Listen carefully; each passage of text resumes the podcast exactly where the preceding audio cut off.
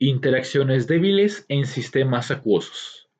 La gran diferencia de electronegatividad entre el hidrógeno y el oxígeno hacen de la molécula del agua una altamente polar, capaz de formar puentes de hidrógeno con otras moléculas de agua y con moléculas de soluto.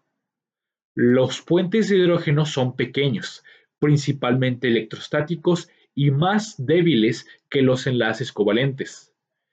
El agua es un buen solvente para solutos polares o hidrofílicos, con los cuales forma puentes de hidrógeno, y con solutos cargados, con los cuales interacciona electrostáticamente. Los compuestos no polares o hidrofóbicos se disuelven escasamente en el agua.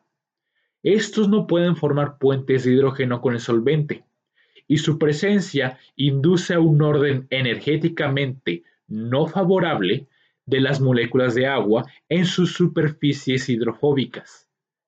Para minimizar la superficie expuesta al agua, los compuestos no polares y anfipáticos, tales como las formas conglomeradas de lípidos o micelas, en las cuales las partes hidrofóbicas son secuestradas en el interior, una asociación dirigida por el efecto hidrofóbico y solo las partes más polares interactúan con el agua.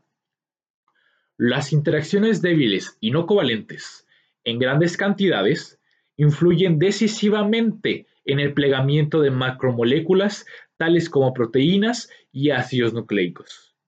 Las conformaciones macromoleculares más estables son aquellas en las que los puentes de hidrógeno están intensificados o maximizados junto a la molécula, y entre esta y el solvente, y en la cual el conjunto de partes hidrofóbicas en el interior de la molécula se aleja del solvente acuoso. Las propiedades físicas de las soluciones acuosas están fuertemente influenciadas por las concentraciones de los solutos. Cuando dos soluciones acuosas están separadas por una membrana semipermeable, como la membrana plasmática que separa una célula de su medio, el agua se mueve a través de tal membrana para igualar la osmolaridad en las dos soluciones.